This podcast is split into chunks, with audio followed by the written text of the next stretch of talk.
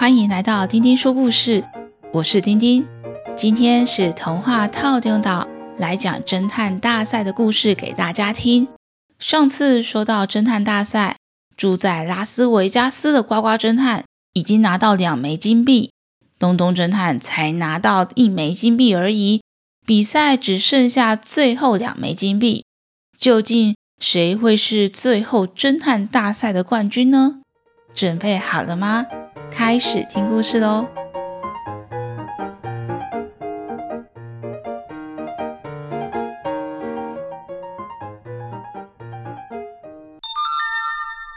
上回说到，东东侦探推断第四枚金币就在威尼斯人饭店。就在他们正要找到金币的时候，呱呱侦探也赶来了。啊！我看到呱呱侦探正快速的往这边过来，看来他也发现金币藏在这里了。哇，那怎么办？别急，Cheese，你马上飞到热气球上，我想金币应该就在上面。好。Cheese 虽然马上起飞，但呱呱侦探先一步从雷亚托桥上一跃而起。呱呱呱！东东侦探，我已经知道金币在哪了。呱呱！你休想！Cheese 正式加速，就像火箭一样直冲升空，咻一下就超越了呱呱。Cheese 顺利拿到了粘在气球顶上的金币，降落回到地面。小希兴奋地说：“哇，Cheese，你刚才真的是超帅的啦！”嗯。论力量，论飞行，我们飞狮家族才不会输给任何人呢！报告东东侦探，我拿到上面的金币了。做得好，气死！多亏了你。那我们快点前往最后一关吧。在一旁的呱呱说：“哼，如果不是因为飞狮，这枚金币一定也是我的呱。东东侦探，现在我们都各自拿到两枚金币。”为了证明谁才是最优秀的侦探，就来比一比谁先找到最后一枚吧！呱呱呱呱呱呱呱呱！呱呱呱跳走，小溪一脸愤愤不平地说：“呱什么呱？要比就来比，谁怕谁？东东，你千万不要输给他喽！”没事，其实多亏了呱呱侦探，因为有他这么厉害的对手，我现在很享受这场比赛呢。享受。好啦，我们来看看最后一枚金币的线索吧。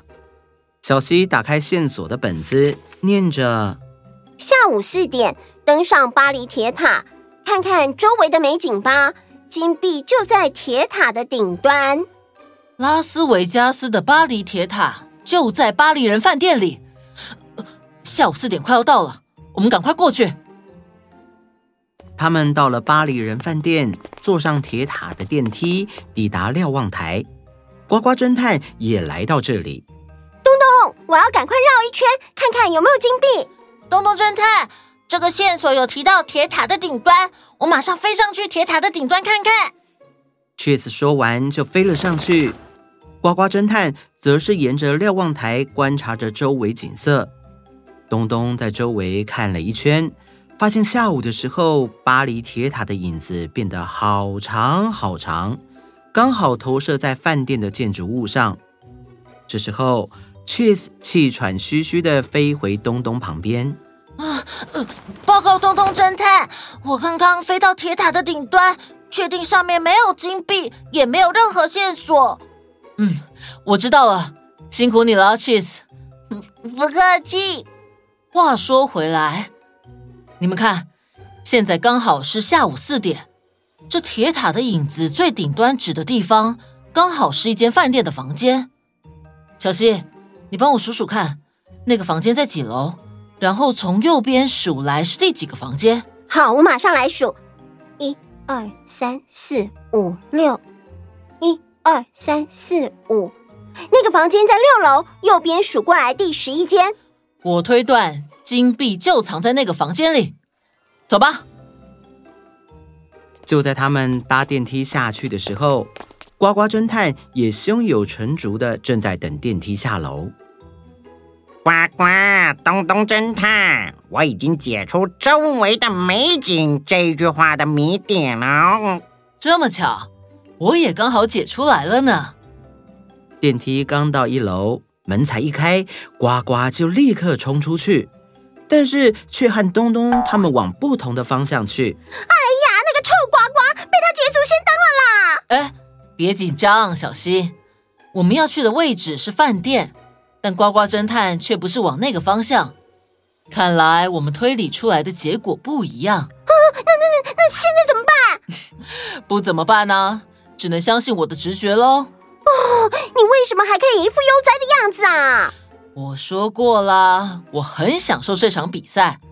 我也相信我的直觉，就像呱呱侦探那样。但是真相只有一个。哼，至于是哪一个，等一下不就知道了吗？我知道。这也是当侦探的乐趣所在。嗯，要是你的直觉是错的，我会记你一辈子哦。哈，哪有这么严重啊？我们走吧。东东他们一到了巴黎人饭店，小西马上就调查出来，那间房间的号码就是六零一一号房。可是我们要怎么进去呢？进房间需要房间钥匙，钥匙当然就要找饭店的柜台人员拿。我来处理。他们一起走到饭店柜台，Cheese 向柜台人员说：“我要办理入住，我可以指定住六零一一号房吗？” 不好意思哦，我们六零一一号房已经被预定走了，帮您预定其他房间可以吗？哦、oh，no no no no no，我朋友小西有特殊体质，那他去任何饭店都必须住六楼的十一号房。不然他会头晕、失眠、浑身不舒服。哎，对，哦，我不住六零一一号房就会浑身不舒服。我说你们两个，东东拿出线索本子跟柜台人员说：“啊，你好，我是参加这次拉斯维加斯侦探大赛的东东侦探，我正在找第五枚金币。”我发现线索所指的是你们饭店的六零一一号房，请问方便让我上去看看吗？柜台人员从柜子里面拿出一个信封，说：“欢迎您六零一一号房的贵宾，这是属于您的房间跟信封。您是我们侦探大赛期间第一位入住，也是唯一一位的贵宾。”东东接过信封，打开一看。里面是一把钥匙和一枚黄澄澄的金币。哇哦！最后一枚金币被我们拿到了！耶！我们是侦探大赛的冠军！快回去领奖品！走走走！他们回到了百乐宫的侦探大赛会场，把手中的三枚金币交给了工作人员。主持人宣布：哇哦！这一次侦探大赛的冠军揭晓啦！冠军得主就是东东侦探。百乐宫水池边放出了庆祝的烟火。这时，呱呱侦探垂头丧气地走了过来。哇！没想到被东东侦探给赢了，呱！东东侦探，你是怎么知道最后的谜底指的是饭店的房间呢，呱？因为线索说。下午四点登上巴黎铁塔，看看周围的美景吧。既然指定要在下午四点才看得到，如果跟时间有关，应该就是影子的变化了。哎呀，呱呱，我以为四点指的是水舞表演的时间呢，呱。因为线索除了美景、时间，还有铁塔的顶端，所以我就大胆猜测。应该是指塔尖的影子所在，没想到金币真的就藏在饭店里。哇哦，东东侦探果然名不虚传，太厉害了！呱，啊，没有没有没有，只是侥幸了。呱呱侦探，你也很优秀啊！这次因为有你，让我觉得必须认真起来。啊，哪里哪里，能够跟你一起比赛才是我的荣幸呢！呱，啊，对了，既然比赛结束了。不如让我担任地陪，带你们在拉斯维加斯观光，尽尽地主之谊吧！呱呱呱！就这样，东东他们抱走了大奖，一袋五十个金币。还有一间免费的六零一一顶级豪华房间，度过了几天开心的假期。呱呱侦探也依约带着他们去胡佛水坝看泄洪，还有看拉斯维加斯最有名、最精彩的表演。到了要离开拉斯维加斯的那天，小希一脸无精打采。东东问说：“小希，你怎么了？”“我的金币。”“金币？你不是都拿走了吗？”“我原本以为这五十枚金币超级值钱。”没想到我拿去估价才发现，原来金币的价值跟重量有关。我们这次五十枚金币的重量太轻了，根本就不算是发大财嘛。赚钱要脚踏实地，不可能靠一次比赛就发大财的。打起精神来，我们接着还要去纽约帮大都会队开球呢。一旁的 Cheese 听到开球，开心的问。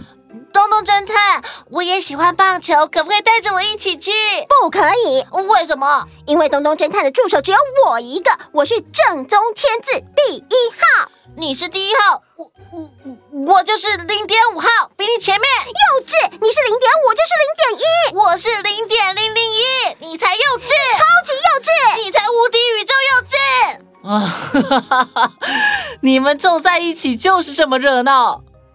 就这样，他们离开了拉斯维加斯，往美国的东岸前进。结束。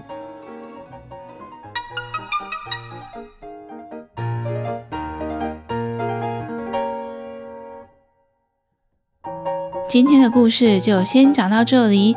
今天要分享的是小宝和小雨的留言。小宝和小雨两兄弟是丁丁说故事的忠实听众。很多故事都一听再听，好几遍也不腻。